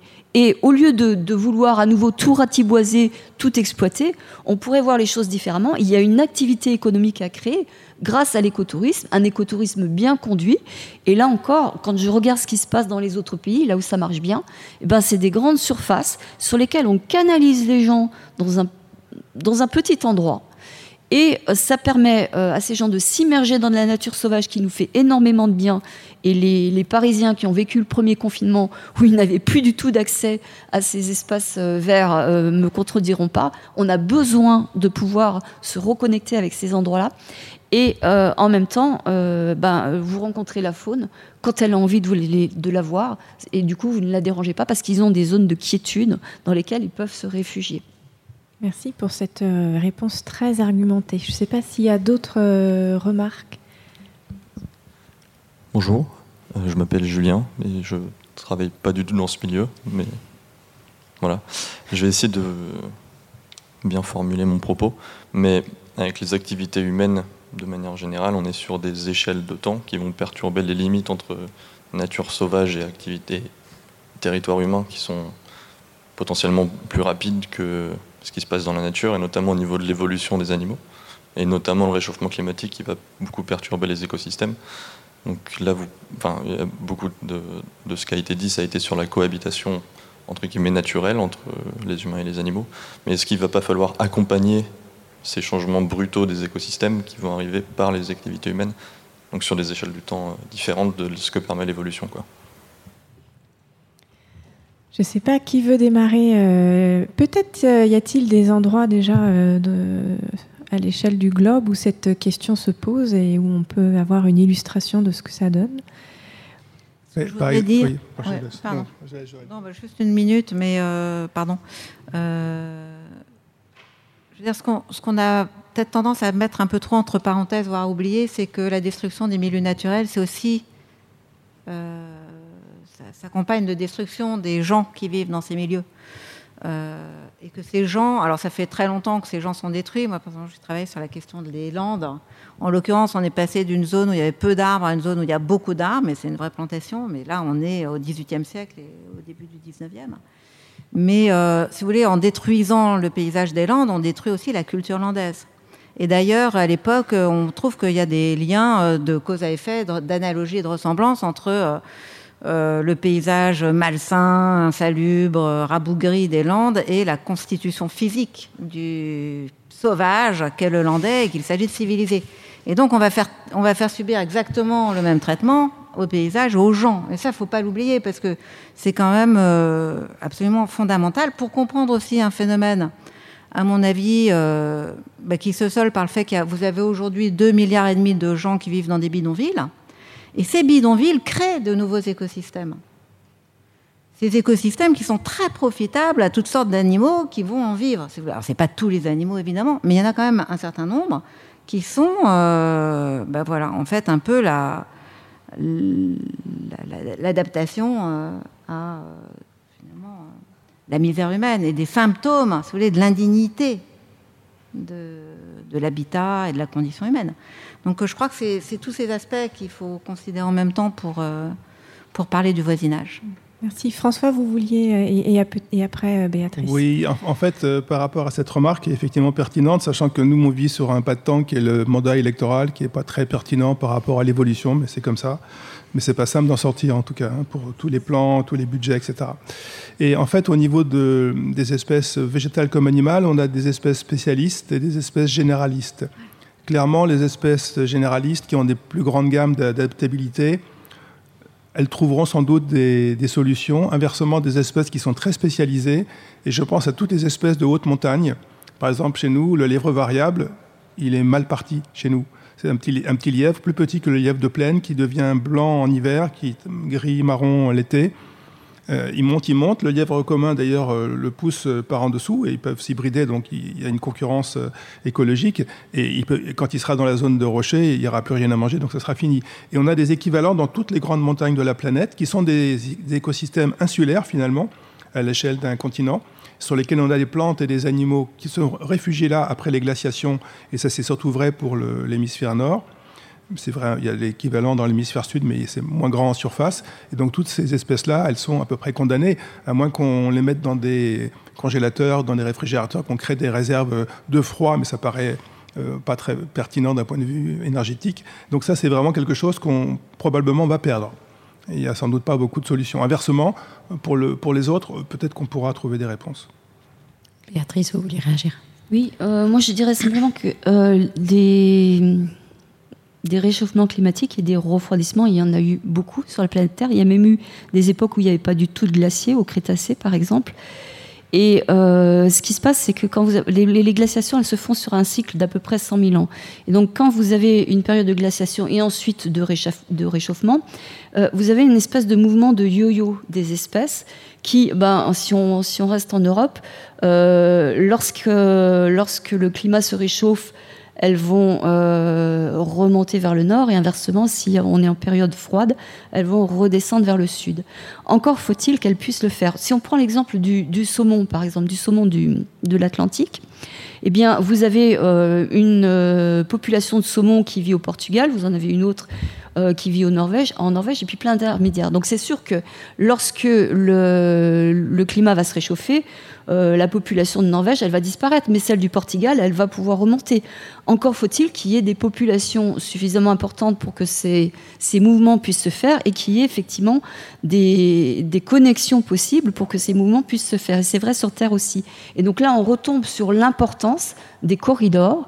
Et je pense que l'adaptation, le, c'est pas l'accompagnement, c'est pas euh, replanter ou remettre des espèces en anticipant sur le fait que comme il va faire plus chaud, on va aller prendre des, espèces de Grèce ou d'Afrique du Nord pour les implanter chez nous. Non, il faut simplement laisser euh, la place aux, végétaux et aux animaux de pouvoir se déplacer, donc créer des corridors. Et, dernière euh, réflexion, euh, on a parfois des surprises quand on regarde ce qui se passe, parce qu'actuellement on est dans une période de réchauffement climatique. Mais je pense par exemple aux gorges de l'Ardèche, dans lesquelles on va assez fréquemment eh bien, euh, si je vous emmène à certains endroits au fond des gorges de l'Ardèche, vous allez voir pousser des petits hêtres et des petits sapins. Euh, donc c'est une forêt principalement méditerranéenne avec du chêne vert. Il y a des endroits où il y a de plus en plus de, chênes pubescents. Ça fait depuis 30 ans, 40 ans pardon, maintenant que la réserve existe, on n'a plus rien coupé. Le milieu a évolué naturellement. Et si je vous prends par la main donc, et je vous emmène dans ces endroits-là, je vais vous dire euh, comment évolue le climat ben, on a des petits êtres, des petits sapins, euh, c'est des espèces de montagnes, on est en zone méditerranéenne, donc c'est un refroidissement. Mais en fait, ce qui se passe, Et, c'est là que c'est important de laisser des territoires en libre évolution suffisamment grands. C'est que la forêt qui est en train de se recréer, avant on coupait les, arbres quand ils avaient 40 ans pour en faire du charbon de bois, la forêt qui est en train de se recréer, elle crée elle-même son climat. Et, donc laisser des espaces suffisamment vastes en libre évolution, euh, ça va nous apporter des surprises et ça va permettre aussi de, réguler euh, certaines choses de façon spontanée sans que ça nous coûte rien.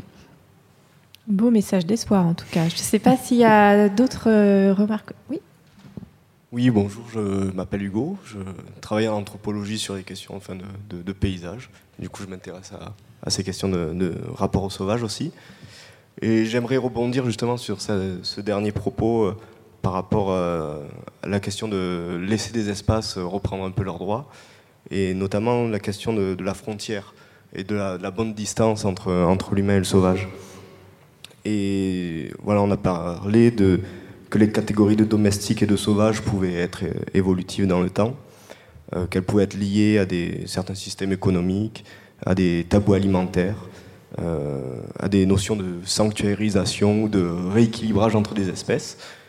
Et je voulais savoir du coup si au final il n'y avait pas un paradoxe là-dedans, que dans peut-être cette revalorisation du, sauvage, euh, il n'y avait pas finalement une, exclusion de l'homme, si elle n'induisait pas une exclusion de l'homme, et que du coup par là, en voulant euh, réduire la distance entre l'homme et le sauvage, on, on, la, la renforçait pas quoi, au final. Merci. Merci à vous. Je ne sais pas si euh, l'un de vous euh, veut se lancer. y a...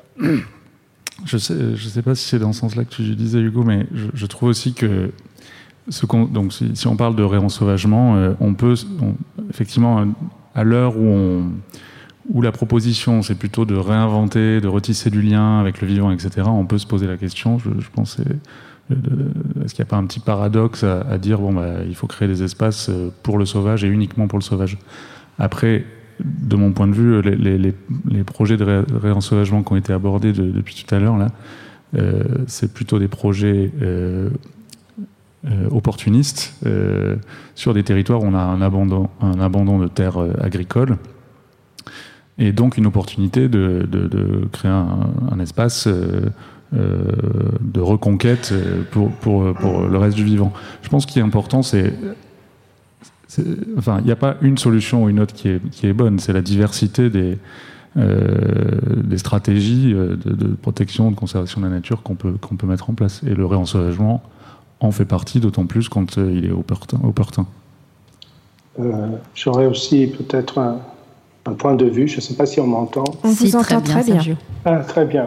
Ben oui, parce que en entendant c'est toute une série de propositions qui ont été faites, on rappelle aussi des, des nécessités techniques, comme par exemple le fait de de, de, faire en sorte que pendant la nuit, les, les, troupeaux soient, soient, gardés dans des enclos, dans les estives.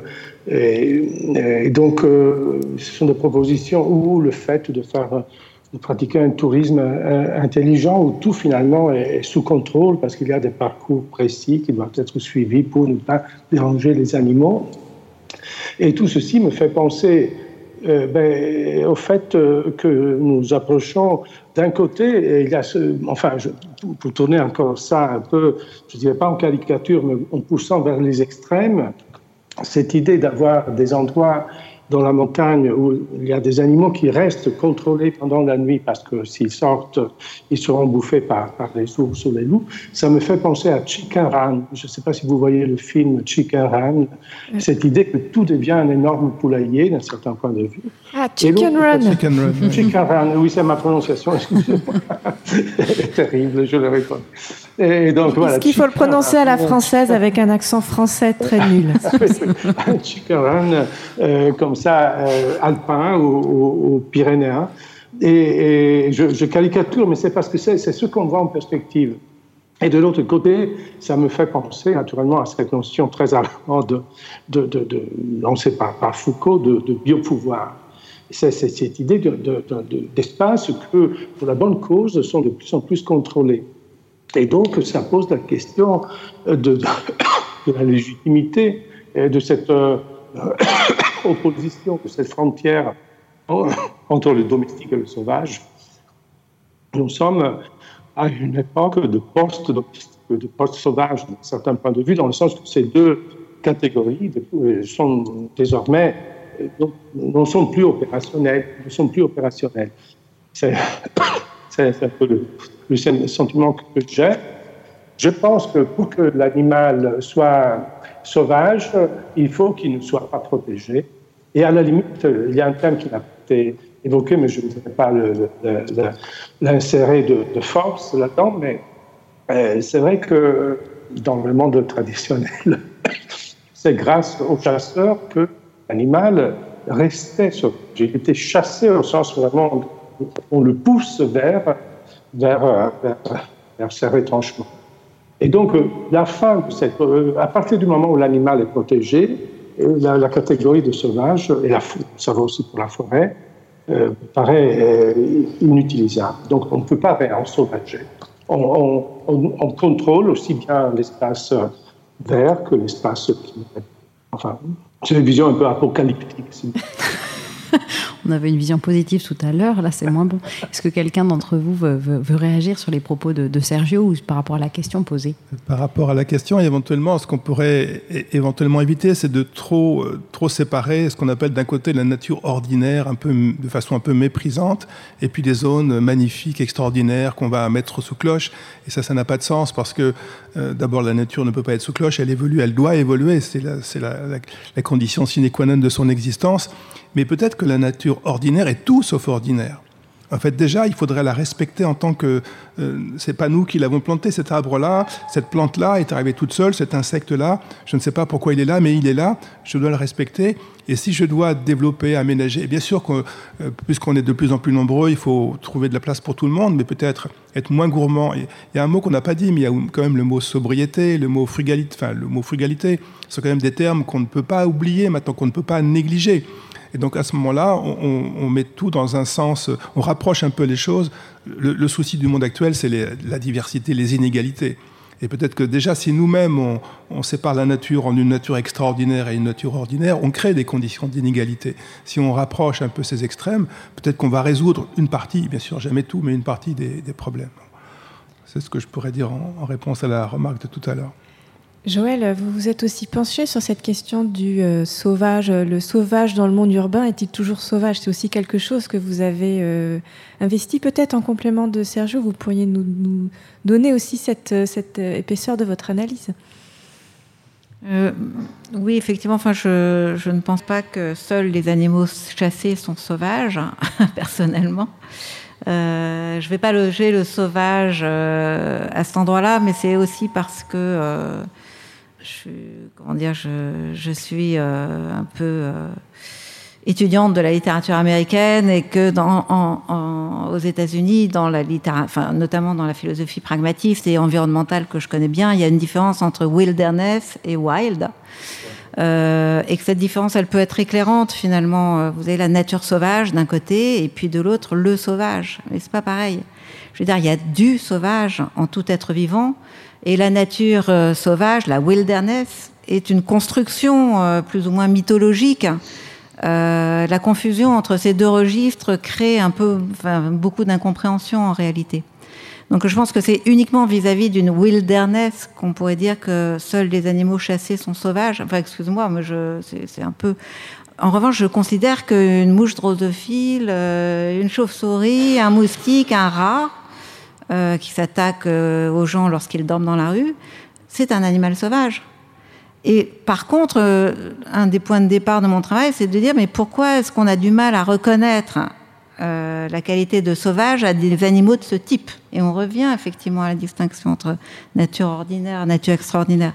Le sauvage n'est pas extraordinaire. Le sauvage, je dirais, c'est le propre du vivant. et de fait, par contre, là où j'irais tout à fait dans, le même sens, c'est de dire que le, projet de contrôle, de maîtrise absolue, euh, voire de suppression du sauvage ou de la nature, alors là, pour le coup, euh, tord le coup et supprime euh, l'imprévisible et donc la part de sauvage dans le vivant. Alors là, je trouve que j'ai travaillé sur les relations entre agriculture, enfin, aux cultures de la terre et démocratie. Et on comprend rapidement que, disons que, enfin, à cet égard comme à d'autres égards, d'une part, le projet de de posséder, de se rendre maître et possesseur de la nature est un projet d'ailleurs qui ne vient pas vraiment de Descartes, mais en tout cas qui a été beaucoup plébiscité. Mais que, en fait, c'est un projet qui, qui n'est que la moitié du chemin, que l'autre moitié, c'est vraiment de faire sans la nature, si vous voulez. Et ce projet de faire sans la nature, de se débarrasser de la nature, de... et d'ailleurs qui peut aussi euh, consister à la mettre sous cloche. Euh, ce projet de faire sans la nature qui se traduit aujourd'hui, par exemple, encore dans le transhumanisme euh, dans la congélation des ovocytes, enfin, moi, etc. Euh, c'est un projet qui est très vieux, à preuve, je sais pas, la tour de Babel, hein, ce projet biblique. Hein. Dieu est pas très content, il disperse les, les, entrepreneurs de la tour de Babel, mais c'est vraiment le projet de quitter la terre. Et donc, euh, ce projet, il, va se traduire après, par exemple, dans l'invention de l'agriculture industrielle, qui est un projet de faire sans le sol, de, remplacer le sol par une soupe de produits chimiques. Euh, en se basant sur la chimie de Lavoisier. Et là, on est en 1840, 1850, si vous voulez. Donc, euh, je, dirais que ça, c'est vraiment une manière d'en finir avec le sauvage, si vous voulez. Mais que le sauvage repousse, quoi. C'est ça qui est bien. si on peut être optimiste, c'est que, bah, voilà, que la nature, comme le disent les paysans, elle ne fait pas vraiment ce qu'on veut. Et euh, bah, quand on travaille sur les catastrophes naturelles et sur ce qui nous guette, bah, on se rend compte qu'effectivement, euh, c'est la nature qui reprend ses doigts. Enfin, c'est droit. C'est pas, j'aime pas cette expression. Mais enfin, la nature, elle est plus forte que nous. Comme le disait un, spécialiste, un historien de la frontière, on dirait l'environnement, c'est pas quelque chose avec quoi on peut passer un contrat. Il est plus fort que nous. On s'adapte, on va périr. Et je crois qu'on en est un peu là. Je ne sais pas s'il y a d'autres. Oui, euh, moi je voudrais préciser peut-être légèrement ce que je, j'étais en train de dire, parce que je connais très bien euh, tous les travaux de Catherine Larère autour de cette différence entre wilderness et wilderness. Euh, mais je, je, faisais référence plutôt à une manière justement de longue durée et, vernaculaire, je voudrais dire, de se représenter les sauvages. Euh, parce que c'est voilà, c'est ce euh, qu'on est en train de, d'oublier, c'est euh, la, portée de, la manière dans laquelle la longue durée justement de, ces systèmes de représentation qui considèrent le sauvage ce qui s'est soustrait au processus de domestication. Donc je disais chasser, pas chasser avec coup de fusil, chasser, expulser ou qui par rapport à quoi on se défend. Donc ça, ce n'est pas une catégorie philosophique, bien entendu. Je ne vais pas la proposer pour réfléchir à toute cette question, mais c'est une euh, euh, catégorie locale, autochtone, extrêmement pragmatique, parce qu'elle elle parle de la manière dans laquelle on construit le sauvage par rapport à une action. L'action, justement, de ceux qui sont censés se confronter avec. Voilà, c'était ma manière de, de, de, de circonscrire cette, cette, cette notion. On va retourner vers vous pour voir si vous avez encore euh, des remarques ou des questions. Alors, je suis Georges, je suis euh, chercheur à l'INRAE, INRAE, sauvage, entre guillemets. Pourquoi? Parce qu'en fait, je pense euh, faire partie de la seule unité de l'INRA ou quelques rares unités qui se préoccupent d'écologie et de comportement de faune sauvage. Euh, d'abord, je vous remercie pour la qualité des, débats. C'était très intéressant, surtout avec une approche pluridisciplinaire. C'est vrai que c'est très agréable parce que justement, les points de vue sont multiples. On a besoin de points de vue multiples. Moi, je voulais simplement faire une remarque par rapport aux, différentes distinctions, justement.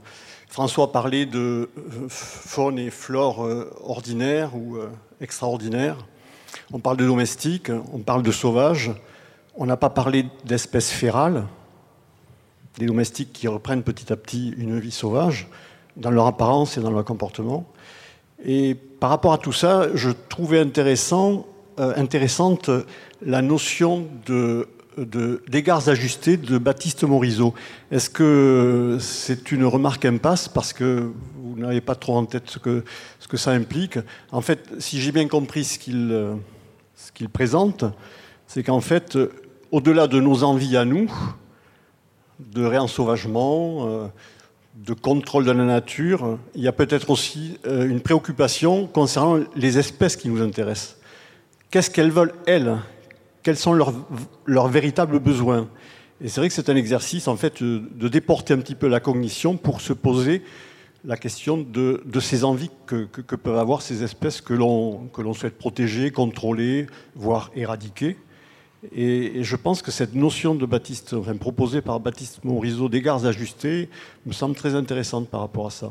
Une façon un petit peu de balayer ces, distinctions que l'on fait qui, sont, qui peuvent parfois, euh, enfin, qui ne sont pas très constructives, je pense, qui opposent en fait, qui catégorisent et peuvent opposer. Merci. Je ne sais pas si euh, quelqu'un veut réagir ou même. Euh, ça peut être aussi une réflexion qui vous vient à l'issue de cette remarque. Moi j'avais, une lecture un petit peu différente du, concept de, d'égard ajusté. J'avais cru comprendre que l'idée de Baptiste Morisot, c'était de dire euh, on est une, notre société moderne occidentale euh, a une spécificité que n'ont pas d'autres sociétés humaines. Euh, c'est de ne pas avoir d'égard à propos de la nature et d'avoir perdu en tout cas cette, cette sensibilité-là. et ensuite, ce qu'ils disent, du coup, c'est on a besoin de retrouver enfin d'arrêter de, voir la nature comme une ressource, mais d'avoir un égard pour elle. Mais cet égard doit être ajusté au sens où il doit être négocié, il doit être euh, euh, euh, pensé à la lueur de, différentes, de différents arguments et de, différentes situations. En tout cas, c'est comme ça que moi je l'entends, et dans le travail qu'on mène avec Alice, je, je, peux, facilement, en tout cas, me dire que euh, ces égards ajustés euh, doivent être euh, pensés à l'échelle notamment des espaces de rencontres spécifiques, par exemple de, chaque estive sur lesquels on travaille. Voilà. Une façon de penser une relation qui est spécifique à chaque espace de rencontre. Alors c'est Alice Ouvrier, si je ne m'abuse, qui Alice Ouvrier, oui, qui est là. donne quand même son nom de famille. Joël Zas, que vous vouliez compléter? Oui, enfin, je, personnellement, j'ai préféré la notion de voisinage, hein, parce qu'elle me semble euh, antispéciste en plus, euh, et avoir une portée euh, peut-être euh, plus générale. mais elle suppose, tout autant que ce que Baptiste Morisot appelle les égards ajustés, elle suppose aussi vraiment l'étude, la science. Parce qu'en en fait, les animaux ne vont pas nous expliquer quels sont leurs besoins.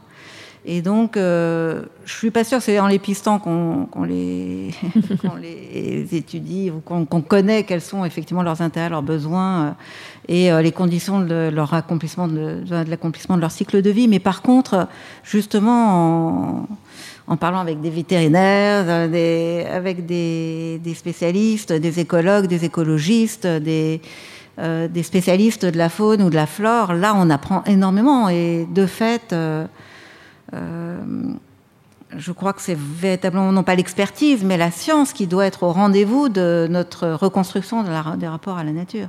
Je, fais une différence entre l'expertise et la, la, science, ou les sciences. Donc effectivement, on, on, ajuste ces égards pour la nature dans la mesure où on l'étudie, en fait. François Mouton. Oui, pour répondre à Georges, un petit commentaire. Moi, je suis parisien, donc je suis pas très souvent dans la nature, mais ça m'est arrivé dans, différents endroits. Et quelque chose que j'aime bien faire, c'est un endroit où je sais que je pourrais retourner. C'est une forêt, par exemple. On, rentre discrètement parce qu'on n'est pas vraiment chez soi. On s'assied. On évite les fourmilières, c'est toujours mieux quand même, pour, si on veut rester un petit peu. Après, on ne bouge pas pendant 2-3 heures et on regarde ce qui se passe. Et du coup, alors il y a ceux qui viennent vous voir de trop près, les moustiques. Ça, c'est sûr que bon, euh, ils, vous, ils repèrent assez vite. Mais ça donne l'idée de parfois le chevreuil quand c'est chez nous, euh, il remarque quelque chose, il s'approche un peu, on bouge pas, et puis à un moment il comprend que c'est pas un truc qui l'intéresse et il s'en va. Mais du coup la distance c'est lui qui va la, choisir. Euh, parfois, c'est d'autres petites espèces qui vont passer des petits, euh, des petits rongeurs, des, des, oiseaux, des passereaux, qui vous ont repéré. Évidemment, il ne faut pas croire qu'ils ne vous ont pas vu. Mais s'ils viennent, c'est que vous ne les dérangez pas au point de ne pas venir, et ceux qui vont choisir la distance. Mhm.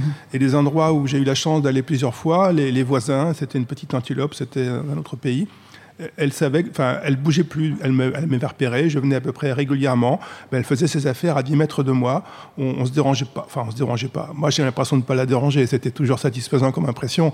Je ne lui ai pas demandé vraiment son avis, en tout cas, j'ai posé la question, je n'ai pas eu de réponse. Mais ça peut être une façon d'approcher de, cette distance, justement. Moi, j'aimerais euh, simplement euh, rajouter quelque chose, une réflexion. Justement, après le, premier confinement, il y a eu un, un, gros mouvement de citadins qui ont eu envie de se reconnecter avec la nature. Mhm. Et comme euh, on travaille, euh, enfin, je travaille en, collaboration avec d'autres personnes, dans des associations où on achète des terrains pour, euh, pour les préserver, alors pas pour les mettre sous cloche, parce que l'homme est tout à fait admis dans, ces, dans ces espaces. Simplement, c'est l'extraction, l'exploitation qui est interdite. Mais l'homme qui passe et ne laisse pas de traces a toute sa place. Et donc, on, a beaucoup été contactés par des gens qui cherchent à se reconnecter avec la nature et qui nous disaient bon, est-ce que vous connaissez pas un terrain euh, un peu sauvage euh, où je pourrais m'installer? J'aurais pas d'impact, très peu. Je construirais une petite cabane euh, dans les arbres et tout ça. Et, moi, je me dis finalement, est-ce que ce serait pas plus intéressant Alors, juste un chiffre. En France, il n'y a que 1% du territoire, moins de 1% du territoire qui est euh, à l'état vraiment sauvage, en libre évolution, dans lequel on, ne gère pas.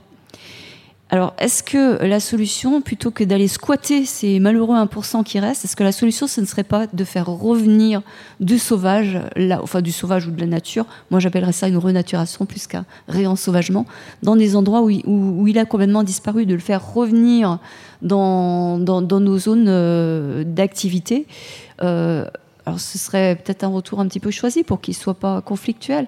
Mais il y a un mouvement qui, euh, qui, est en train de se mettre en place et que je trouve très intéressant, parce qu'à côté de ça, on a été contacté par des architectes qui réfléchissent à repenser nos lieux de vie, justement. Et euh, notamment, j'ai rencontré deux architectes qui travaillent sur l'aménagement des zones d'activité commerciale et qui ont, qui ont une réflexion très intéressante, parce qu'ils m'ont dit, et c'est très juste, que ces zones ne sont pas occupées en permanence. Et donc, il pourrait y avoir un partage dans le temps de cet espace.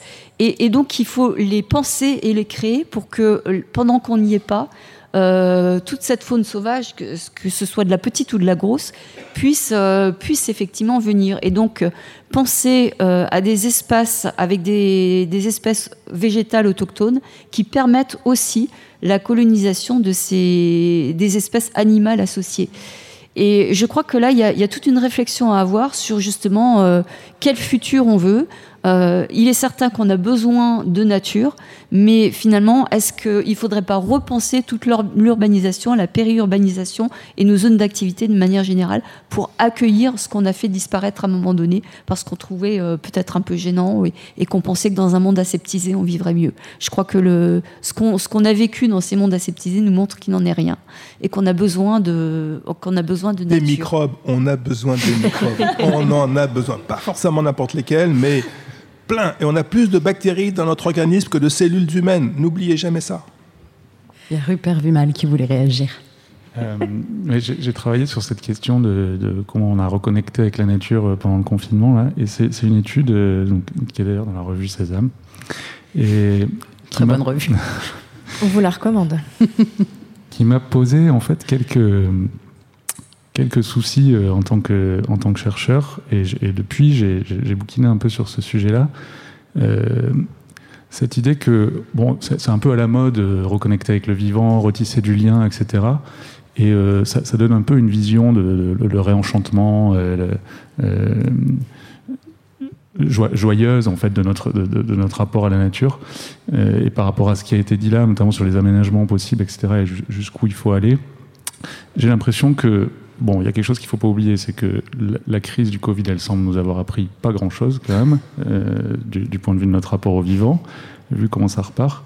Et un impensé, euh, mais ça, doit faire l'objet d'un débat à part entière, je pense, euh, c'est le fait que repenser une relation au vivant différente et au sauvage en particulier, ça nécessite, il faut quand même poser la question de l'écologie euh, monde dans laquelle on est, qui est l'écologie capitaliste. Et euh, alors c'est de suite des grands mots, mais il faut, on, est obligé de prendre conscience que le capitalisme repose sur une chose, c'est l'exploitation des individus et enfin l'exploitation des humains et de la nature, et, sur une logique de mise au travail non seulement des humains, mais de la nature euh, aussi, de mise au travail gratuit. Tant qu'on changera pas ça, je, me demande si on peut, en fait, voilà, je me demande si on peut, alors, créer des corridors, euh, euh, mettre des panneaux solaires sur les centres commerciaux, c'est évidemment nécessaire. Mais il y a une réflexion quand même de fond qu'on se doit d'avoir et, on est dans un contexte d'économie capitaliste qui pose un certain nombre de problèmes vis-à-vis du, vivant. Et, d'ailleurs, le sauvage et le retour, si les ours ou les, ou les loups ou les renards qui reviennent en ville, ça pose des, problèmes, c'est parce que ça sort de ce carcan-là que c'est pas des espèces qu'on peut exploiter et qui c'est pas des espèces qui rentrent dans le, modèle qu'on s'est donné. Une vision moins positive, mais une vision nécessaire. Merci, père. Merci beaucoup à tous. Ainsi s'achève ce second épisode du podcast Humains et animaux sauvages. Faut-il éviter les lieux communs? Alors, c'était proposé dans le cadre du cycle Borderline, un podcast qui met les limites en débat dans le champ des sciences et du vivant. Un très grand merci à nos invités, Béatrice Crémer-Cochet, François Moutou, Rupert Vimal et Joël Zask. Borderline est un podcast coproduit par la mission Agrobiosciences INRAE et le Quai des Savoirs avec le concours de Laura Martin-Meyer, Nina Sip et Mounia Grou. À la prise de son, Laurent Codoul, à la prise d'image, Renan Larzuil, à la réalisation, Arnaud Maisonneuve. Et si vous en voulez encore, rendez-vous le 3 novembre prochain avec une rencontre intitulée Génération future, pourquoi s'en remettre à demain? À très bientôt